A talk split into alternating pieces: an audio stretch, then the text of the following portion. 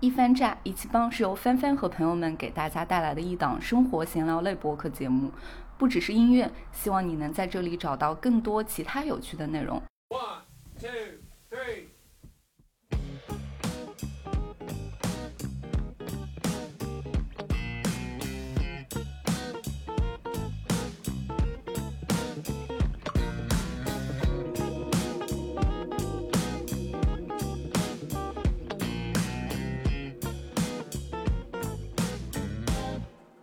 Hello，大家好，欢迎收听我们这一期的一番炸，我是帆帆。Hello，大家好，我是毛毛。我们这期想跟大家来聊一个最近发生的一个新闻事件。那我们今天想要聊的这个事件，就是在今年，就是当地时间的一月二号，在东京的羽田机场发生的这样的一个飞机相撞的事故。在当地时间一月二日的晚间，一架从北海道新千岁机场飞往东京羽田机场的日本航空客机，在着陆时与日本海上保安厅的飞机发生了碰撞，在跑道上产生了这个火灾事故。在当地时间一月二日的晚间。日本国土交通省和海上保安厅举行了记者会。日本国土交通省方面已将当天在东京羽田机场发生的这个飞机相撞事故认定为航空事故，并向日本运输安全委员会进行汇报。日本东京警视厅六日公布消息称，已完成对东京羽田机场撞击事故中全部五名遇难者的司法解剖，五人死因均因外力冲击造成的全身损伤。这里的这个五人呢，我们展开讲一下，就是日本航空五幺六号班机上的三百六十七名乘客和十二名机组人员呢，是全部都成功逃生了的。嗯，只有十四人受伤。刚才帆帆提到的这个五名不幸遇难的是这个涉事的海上保安厅飞机上的成员。对，我们可以大概说一下。就是这两架飞机为什么会在跑道上发生一个相撞？其实说的简单一点，就是当时，呃，日航的这架飞机它是要降落的，然后海上保安厅的这个飞机，对，它是前往石川县，因为在。一月一号的时候，石川县发生了一个比较大的，也就是有七级的这样的一个地震，所以这架飞机它正好是前往石川县，也就是它准备起飞的一个状态。这个时候，呃，两架飞机在跑道上发生了一个碰撞。呃，因为这次事故也好，或者是空难也好，和我们以往常规认识当中的空难比较不一样的地方，就是它可能很快就会有一个调查的结果，并且可能现场还有监控啊什么的拍下了这个事故发生的画面。所以说呢，这个事故调查开始了之后呢，很快就已经找到了事故的原因。我看到网上也有流传一些相关的这个视频出来，并且也有一些当时在机场附近的相关的一些录音资料都有在网上流传。就是当时这个两架飞机发生碰撞的时候，其实是他们的这个两架飞机的机长没有听清，或者说对于呃陆地的这个指挥台所发出的这样的一些指挥信息产生了一定的误解。一定程度上还有一些机缘巧合，因为这个降落的这个五幺六号班机啊，它本来应该是计划从这个新千岁机场十五点五十分起飞，延误了二十五分钟后，下午四点十五分才起飞。预计呢，在五点四十分的时候抵达羽田机场。这个时候呢，五点三十分左右呢，羽田机场又开始刮风。嗯，并且就是刚刚我们也说到，它在快降落到羽田机场的时候，是属于已经就是五点半之后了。其实那个时候的天气状况，就是就最近冬季的这个日落情况来说，基本上在日本那边可能已经四点半左右，天基本上就完全黑掉了。然后它降落的时间其实已经是到达五点半之后。我之前有看到过一种说法，就是在天黑之后，飞机如果在机场着陆的话，他看到。那边就是比如说机场上其他的飞机的一个情况是很难去辨认清楚的。就比如说我看到跑道上有其他飞机的这个灯是亮着，但是就好比你在呃霓虹灯闪烁的这样的一个情况下，你要去辨认一个手机开的这个闪光灯所发出的这个信号是比较困难的，所以它很难去辨认这个跑道上其他飞机的一个位置。这样的话，也就是显得机长他是要听从指挥台的一个调度指控这样的一个具体的信号安排的。我们从网上的视频上呢，也能看到，这个飞机发生碰撞之后呢，发生了大火，燃烧的非常的剧烈。据这些新闻反映呢，事故的客机呢，大概前后燃烧了有八个小时。直到一月三号的凌晨两点才把火势扑灭，机身呢几乎完全都被烧毁了，仅有机翼还能大概看出来个样子。而且当时就是为什么他们会对这个机场的指挥台发出的信息产生一个误解呢？就是我所了解到的是，在机组人员，也就是尤其是机长，他们在听从这些指挥的时候，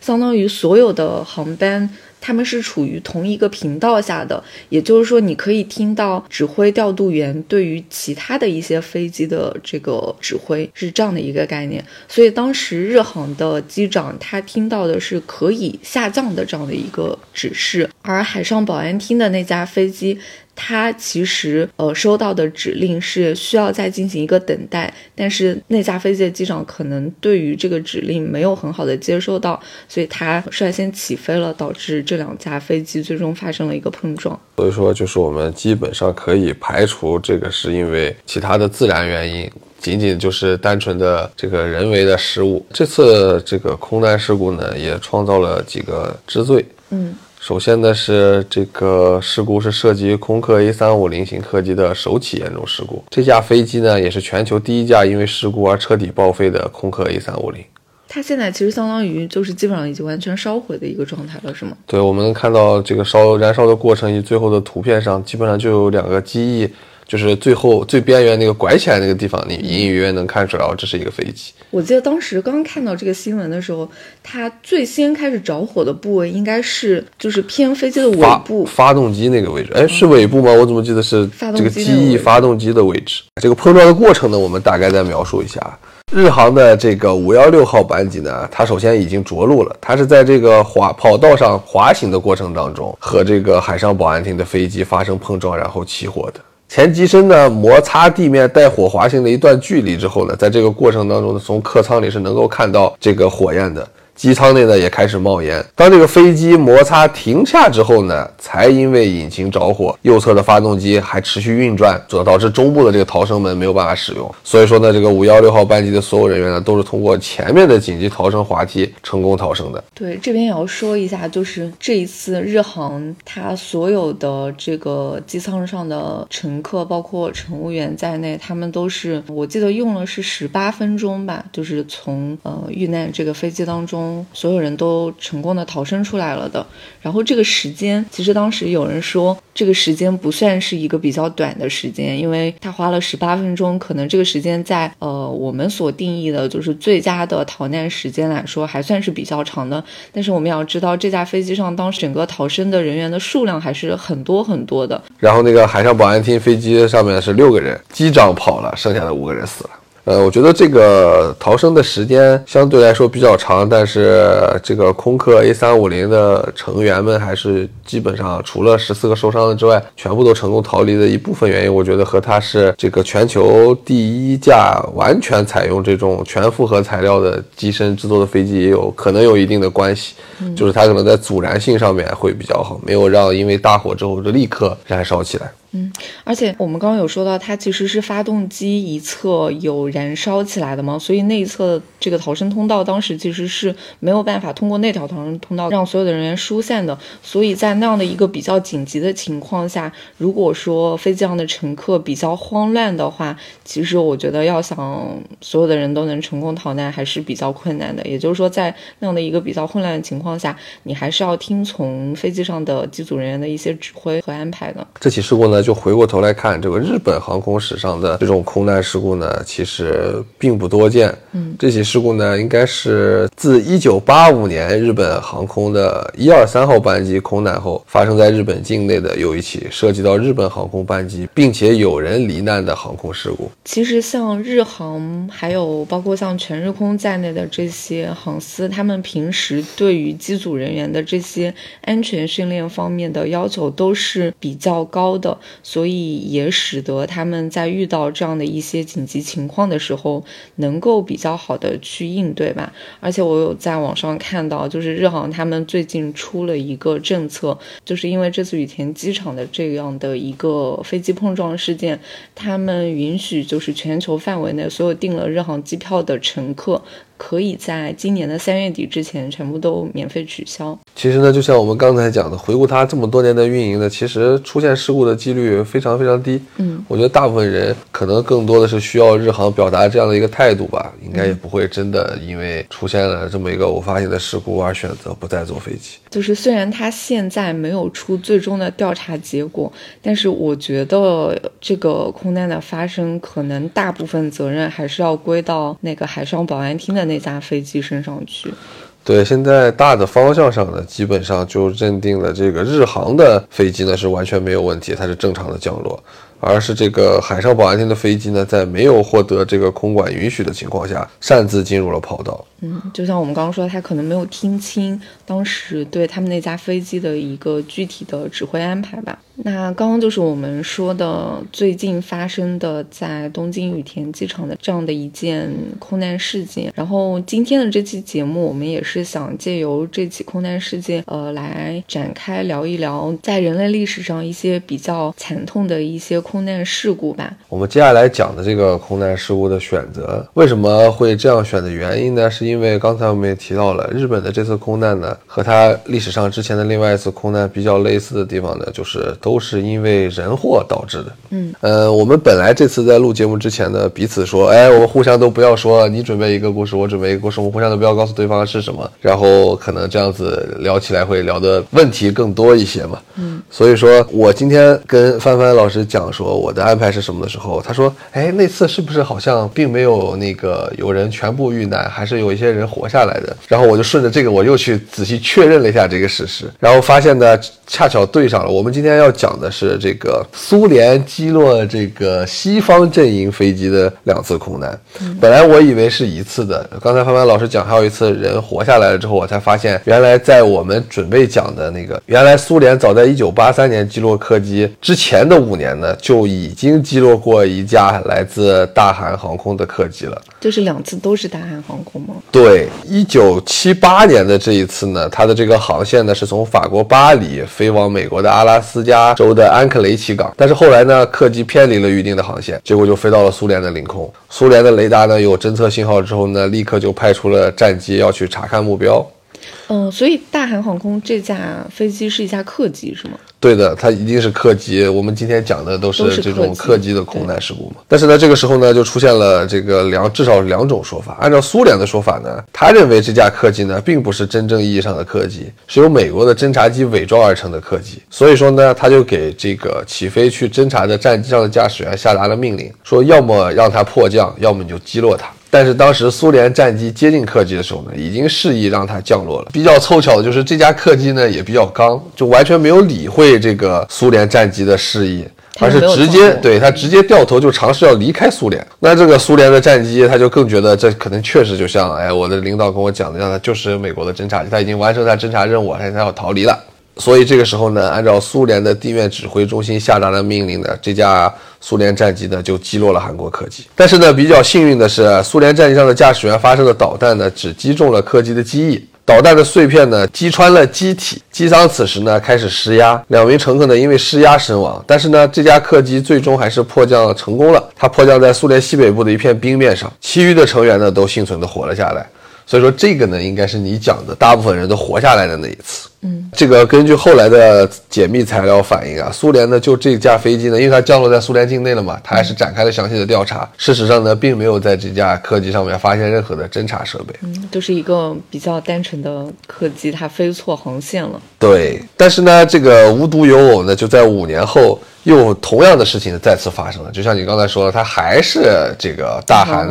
航空的飞机，就是韩国的飞机。然后呢，它又闯入了苏联的领空。但是呢，这次呢，就是没有那么幸运了。这个是我本来准备和大家分享的，叫做大韩航空零零七班机空难。这次空难事故当中呢，飞机上的二百六十九个人呢是全部都丧生了。我们大概简单的给大家分享一下这个事件的过程。在一九八三年的八月三十一号傍晚，苏联当地的时间呢是九月一号的凌晨，还是苏联的雷达呢监测到有一架身份不明的大型飞机正在闯入领空。后来人们才知道这架飞机呢，它是来自大韩航空公司的客机。这次的航线呢和之前不同，这次是从美国的纽约肯尼迪机场飞往韩国，但是它偏离的情况呢比较严重，它偏离了原本航线大概有二百五十英里。直接飞越了苏联的勘察加半岛，然后呢往这个库页岛方向飞去。勘察加半岛呢和库页岛呢都是苏联非常重要的军事基地。苏联在此集结了海军舰队，还部署了当时非常先进的米格二十三战斗机，还有这个洲际导弹的试验场。所以说呢，苏联觉得这架飞机飞越的这块两块地方呢，真的是太敏感了。嗯，我觉得其实你刚刚说的，就是这一次的大韩航空，它又偏离了航线，和之前的一次还是蛮像的。对，这个时候有时候就说不清楚。你像这个事情确实是太巧了。对啊，就是一方面就是同一家航空公司，然后呢就是可劲儿往苏联飞，还有一个就是。这个苏联呢，并没有吸取上一次完全没有呃搜查到任何侦察设备的经验。他看到这种客机进入他的领空之后呢，他还要尝试拦截。这个时候呢，战斗机上的驾驶员呢，没有想到这是一架外国飞机。侦查之后发现是外国飞机后呢，就受到这种当时比较主流的这种冷战思维的影响嘛，他就认为这是西方国家又开始来给苏联下套了。然后呢，就是来利用这个大家对上一次这个情况的错误认识，这次呢是真实的来刺刺探这个苏联的军事情况的。因为它飞越的这个地方确实非常敏感嘛。这次呢，并没有直接向这架客机开火，而是呢，在它附近发射了五百多发这种航空炮弹，进行这种威胁警告。但是呢，这架大韩航空的客机呢，仍然一意孤行，并没有理会这个苏联战机的警告。所以说呢，苏联战机最后还是发射了两枚对空导弹，直接将这架大韩航空的客机击落在了大海中。我觉得就是历史重演。但是这件事情呢，首先在这个时间上，就我们刚才讲的，它发生在一九七八年那次事件之后的五年。然后呢，这个剧情呢又非常的雷同。所以说呢，关于这次到底是按照这个西方阵营的说法，是苏联简直是丧心病狂，见到这种客机然后飞越自己的领空也要击落呢？还是说就像我们刚才猜测的，是不是存在一种这种美国按照之前的这么一个逻辑思路，又给苏联下了个套？因为这个呃直接战机击落客机，并且还造成了二百六十九人死亡的这种舆论事件，在国际社会上的影响肯定是非常差的嘛。所以说呢，以美国为首的西方社会呢，就开始批判苏联，这就是一次一次残忍的屠杀，要求苏联公开道歉和赔偿所有的损失。但是呢，苏联这次呢却坚持认为说这架韩国的客机呢就是侦察机伪装的，就是来刺探苏联的军事实力的。同时呢，也以这样的理由呢不同意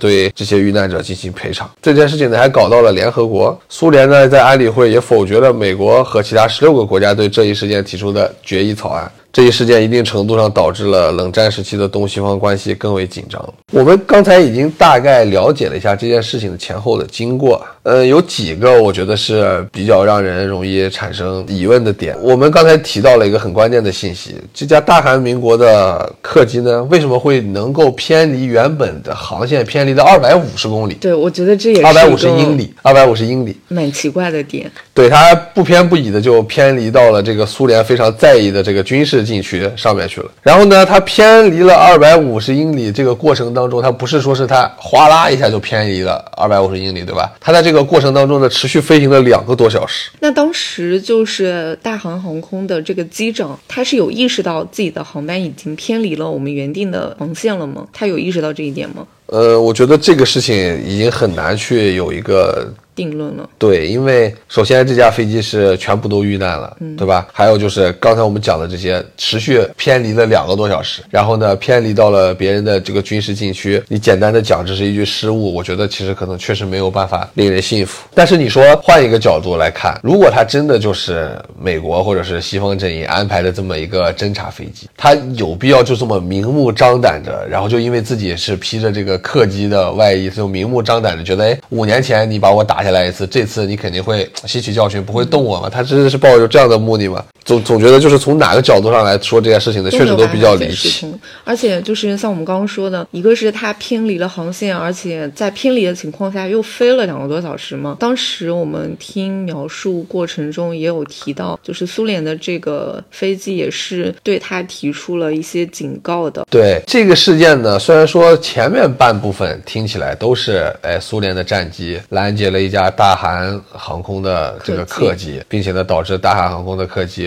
是迫降也好，或者说是最后坠毁在大海里面也好。最后的调查结果呢，苏联的两次调查结果呢，却是截然相反的。前五年之前呢，苏联承认在这个后续的调查当中呢，并没有发现任何的侦察设备。当然也是因为那次空难事故也仅导致了两个人丧生，没有这次这么严重。这次导致了两百六十多人丧生呢，苏联就坚持对这些事件展开了调查。展开调查之后的结论呢，就说在飞机坠毁后呢，从海洋里面打捞出了大量的这个电子侦察设备的残骸。根据遇难者的这个遗骸呢，他还判定这时候就是里面有不少是西方人。因为他是这个，我们刚才讲了嘛，他是从这个纽约肯尼迪机场飞往韩国的嘛。但是他坚称这部分这个西方人呢，很可能就是美国情报部门的电子专家。这个时候就来了个问题了，如果按照美国的说法，苏联战机就是毫无顾忌的对一架这个客机开火，并且导致了二百六十九人的空难事故的发生，这就是一场屠杀。但是从苏联刚才讲的这个话语视角上呢，又可以得出一个结论，就是说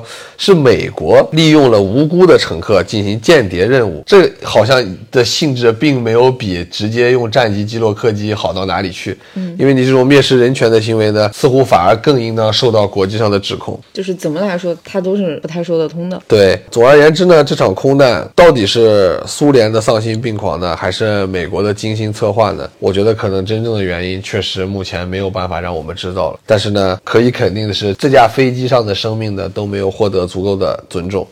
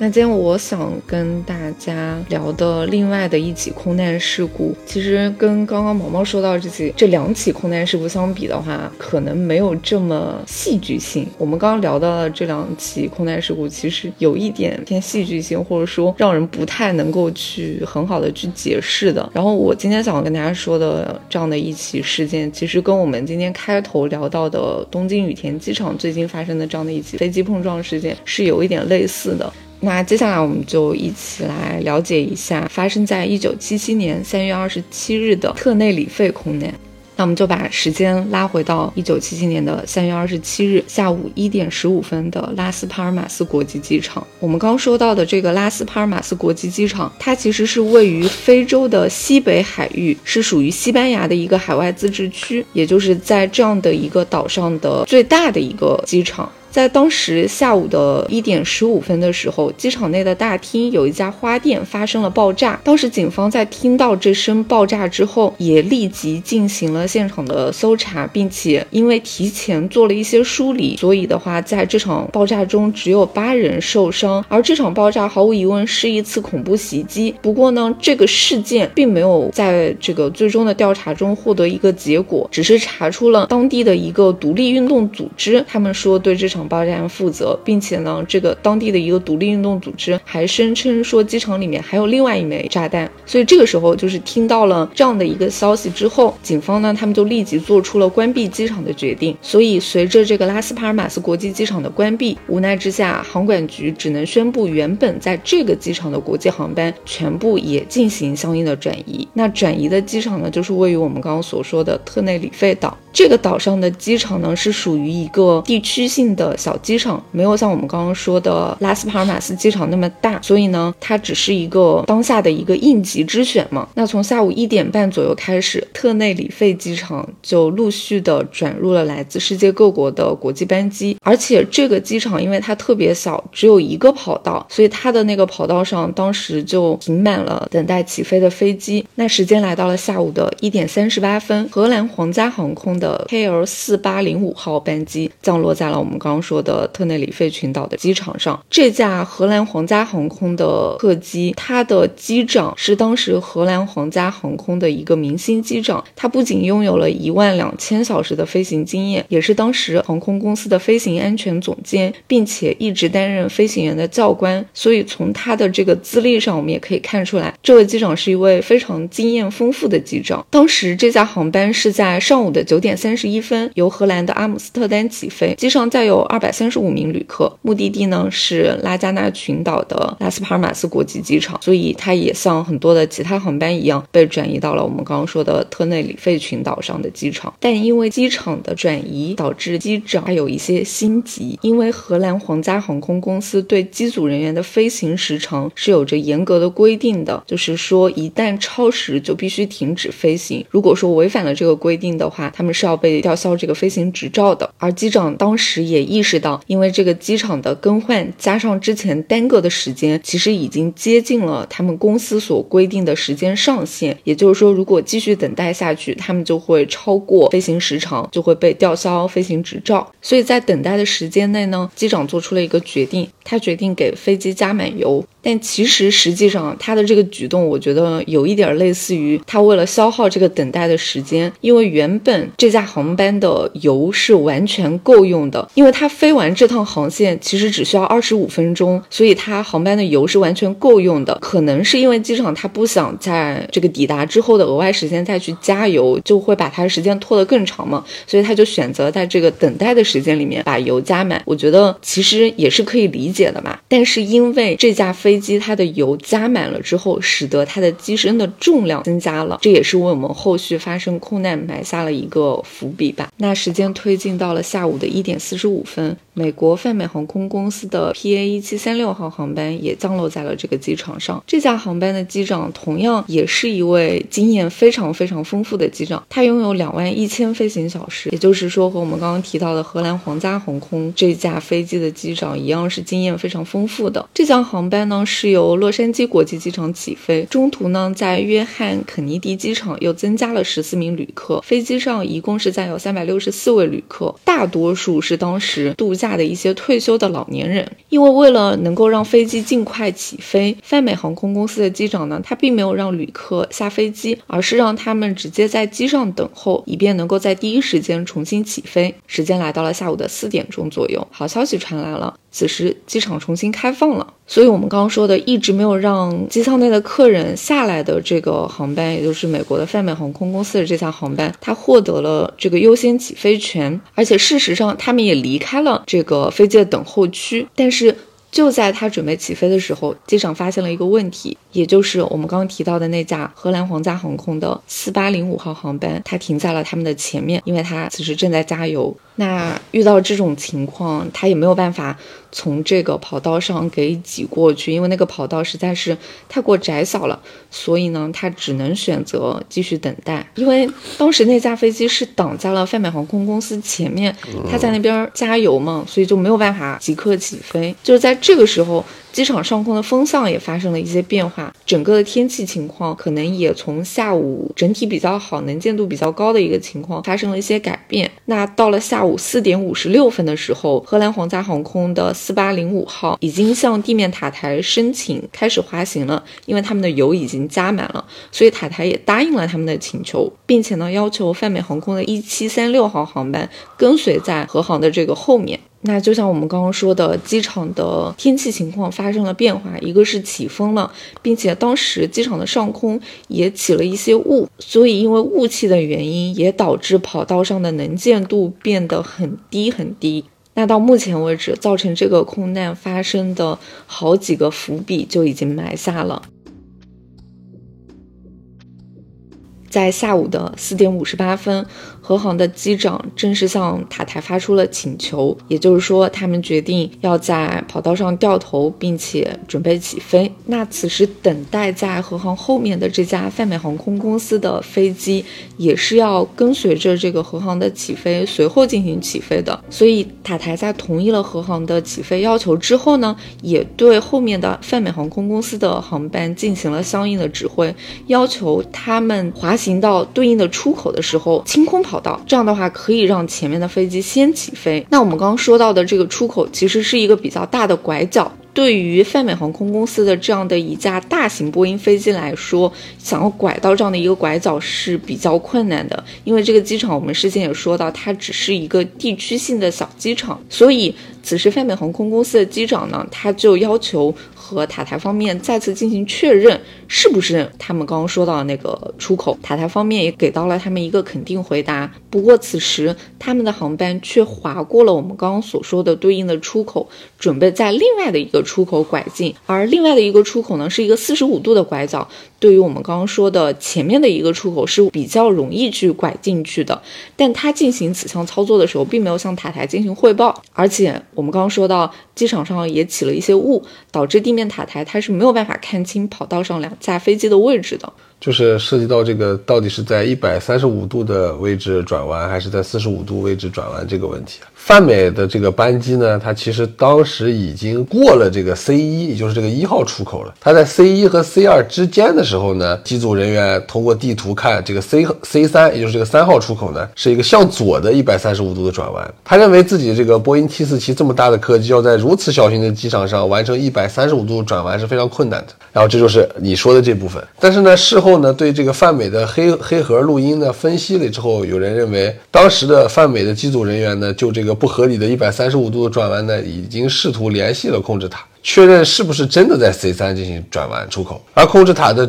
强调的是在左边第三个出口，机组人员就非常困惑了。但是呢，并没有向这个塔控制塔呢详细报告这个。确实存在 C 三一百三十五度这种转弯困难。呃，根据这个后来的人们分析啊，他们认为这个塔台讲的这个左边左边第三个出口，就是因为他们已经过了 C 一了，所以说呢，左边第三个出口呢就是 C 四，也就是你刚才说的四十五度的口。他没有汇报，自行决定，然后要去那个四十五度，这个比较，他再再加上这个四十五度，刚才说了嘛，他这个显然这条路径相对来说比较合理，所以说呢，就出现了这个虽然。机组人员没有向控制塔报告，然后自行决定前往 C 四出口转弯，然后再离开跑道这么一个路径，但可能确实和当时塔台想要表达的意思是一样的。对，导致发生碰撞的这几个巧合的累加呀，我觉得比较关键的是，这个和航在滑行到三十号跑道起点等待的过程当中和塔台的联络，彼此之间的误会，可能是导致这次空难事故的一个主要原因。对，因为我们刚刚说的范美他滑。到了我们刚刚说的四十五度角的那个拐口的时候，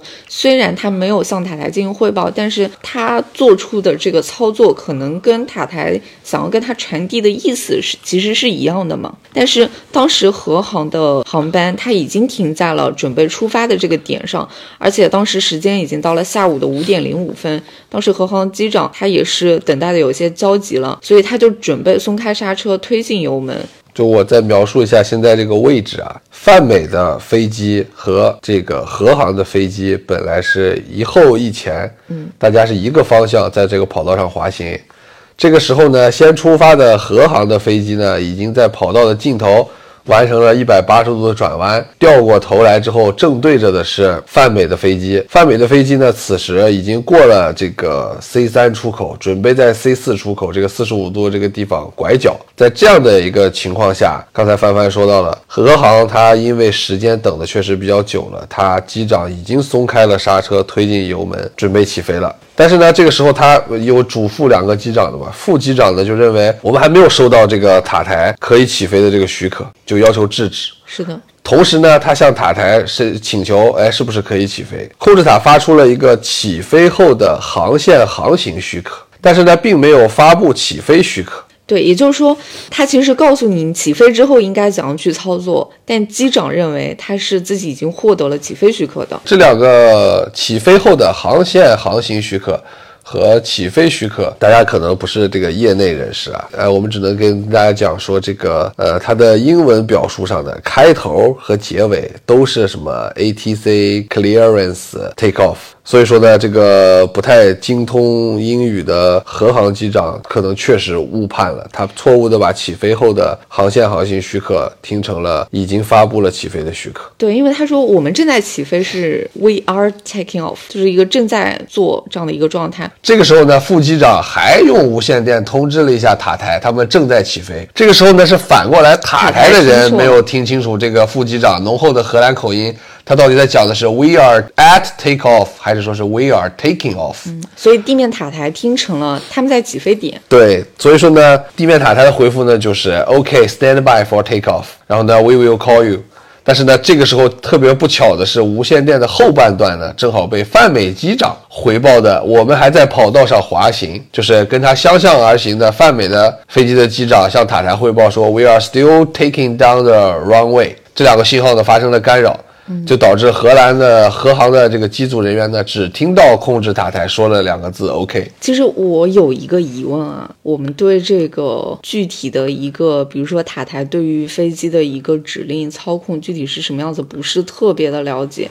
我所了解到的是，他们所有的飞机应该是在同一个系统下，也就是说塔台发出的指令，所有的就是机场上的班机是都可以听到的。打一个比方来说，就好比在一个教室里面。老师在讲台上讲话，那台下就是整个班级里面的同学都可以听到。但是老师讲的话是针对于哪个同学的？比如说老师在讲这句话之前，他可能前面会加上一个某某同学的名字。那台下某某同学听到的时候，他就知道老师这个指令是对他下达的，那他就可以对他这个老师下达的指令做出具体的一些回应。我觉得现在讲的这个空难呢，直到我们讲这个过程讲到目前呢，有几个点累积起来，就导致了这个事故可能确实是会。必然发生的。就第一个点是说，这个和航呢本身就应该是在泛美航空飞机起飞之后，它才应该起飞的。所以说呢，和航它这个虽然很着急，它可能意识里面仍然认为，虽然说我之前挡了路了，但是呢，我现在掉个头之后，再跑到尽头等待起飞的时候，泛美应该从 C 四的出口四十五度已经完成了起飞，这是他潜意识里的第一个错误。第二个错误呢，就是刚才你讲的这个现场出现了大雾的这个天气，能见度呢只有三百米，就是无论是这个机场的控制塔呢，还是这个泛美与和航的飞行员彼此呢，三方之间呢都没有办法通过肉眼直接判断对方的一个位置。第三点呢，就是这个好巧不巧呢，这个机场的跑道中央的灯还发生了故障，同时呢，同时呢，这个机场又很小。又没有地面的雷达来准确的显示飞机的位置，综合的这几项因素叠加在一起呢，就导致和航的机组人员呢，其实他压根儿不知道他对面有泛美的准备在 C 四出口进行转弯的飞机，然后再加上，哎，刚才你说的，他们这个已经等待了很久，非常焦躁，然后又要就要什么超过了这个什么执勤时限，所以说他就强行做了这个加油起飞的动作。至于他到底是不是彼此之间和塔台会有这种误会，我觉得未见得。就是我们刚刚说的前面的那些诸多的因素，它可能最终导致了这场事故的发生吧。就是所有的这些因素累加在一起。这时候呢，时间已经来到了五点零三分，范伟机长呢最后一次和塔台回报了他们正在哎这个跑道上滑行。不久之后呢，他们通过了三号出口，正打算拐进四号的滑行道的时候呢，副机长呢留意到了有和航客机的降落灯，但是。现在就像我们刚才讲的，和航客机呢本身就是在这个泛美航空飞机前面先滑行的，在跑道尽头进行了调转。所以说呢，这个泛美的副机长呢也还认为这个和航呢是处于一个静止状态，等候起飞的。但是他仔细一看呢，却发现这个降落灯呢正在晃动，并且呢离他们越来越近。事实上，此时的和航的飞机呢已经是处在奔驰的状态了。此时距离碰撞的发生呢只有九秒钟了。范美的副机长大声开始呼叫机长，将飞机驶离主跑道。机长呢也立刻全速推进飞机，让飞机冲进跑道的草皮上。但呢，这九秒钟的时间为时已晚。同一时间呢，俄航的机组呢还没有发现泛美的客机。所以说呢，副机长还呼叫机长做起飞动作。到了相撞前的四秒钟，也就是泛美的机长发现了和航飞机的五秒之后，和航机组才终于发现了在跑道上拼命躲避的泛美客机。所以在这样的一个情况下，两架飞机还是不可避免的发生了一个碰撞。对，这个时候呢，荷航机长呢发现泛美客机之后呢，也尽力的让飞机侧翻爬升，尽量减小这个彼此接触的面积嘛。但是呢，起飞的攻角确实是太大，嗯，导致在机场跑道上呢刮出了一条二十多米长的深沟。又因为刚才帆帆说到了，他在起飞前呢刚刚加满了燃油。所以说呢，确实做不到提前的拉起，没有办法挽救这个悲痛的结局了。所以这次事故造成了两架飞机上一共是有五百三十八人丧生，其中和航的飞机上二百四十八人全部遇难，而泛美航班上呢是有六十一人奇迹般的得以生还。对，两架飞机上的生还和遇难的情况差别之大，一部分原因也是跟这个碰撞的具体的角度有关系的。和航的客机在距离泛美客机约一百米以内之处已经离开了地面了，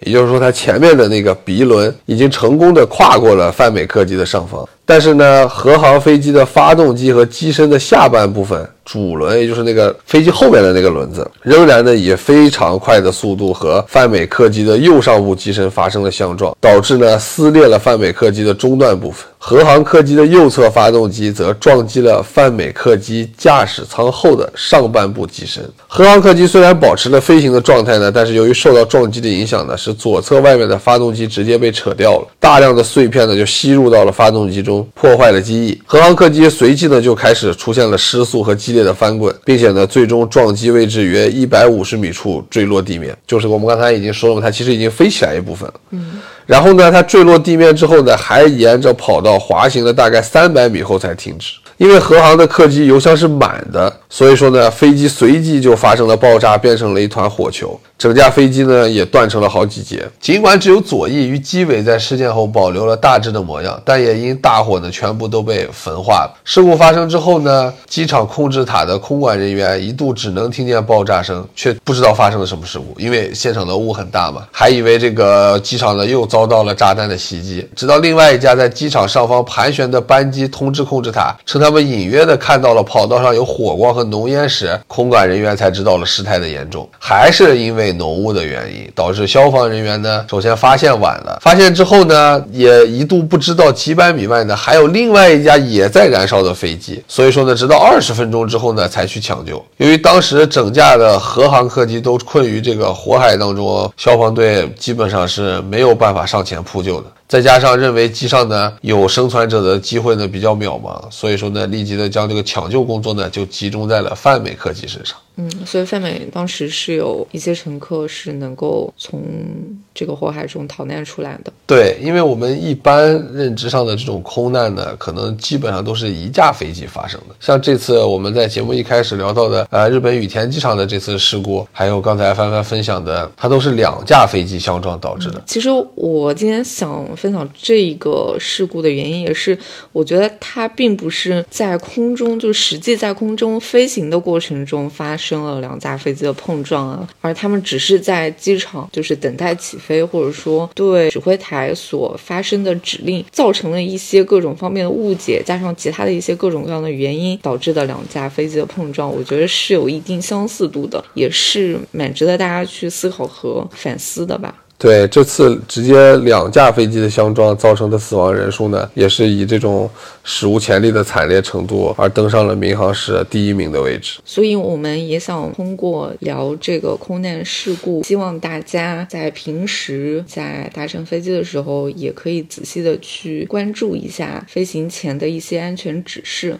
因为可能对于很多人来说，这个安全指示只是一个形式化的东西，并不会有人真正的去很刻意的去在意这些点。但往往在一些关键的时刻，如果说你真的按照安全指示上的内容去做的话，很有可能它是它是会在当下保住你的性命的。对的，大家不要每次坐飞机的时候觉得非常烦，哎，就这些东西重复的，然后中文讲一遍，英文讲一遍，还不得不听。但我觉得，即便是这样的一个情况的话，就是大家可能。可能会在日常生活中去关注到很多比较惨痛的一些空难事故，但即便是这样的一个情况，其实搭乘飞机出行相较于其他的一些出行方式而言，仍然是非常安全的。对。所以也希望大家在新的一年里一切平安吧。好的，那今天时间也不早了，我们也跟大家聊了一个多小时了。我发现最近节目好像基本上都能聊到一个多小时。好的，那我们就下期节目再见了，跟大家说拜拜了。希望大家也会喜欢我们这期节目，多跟我们评论互动吧。拜拜。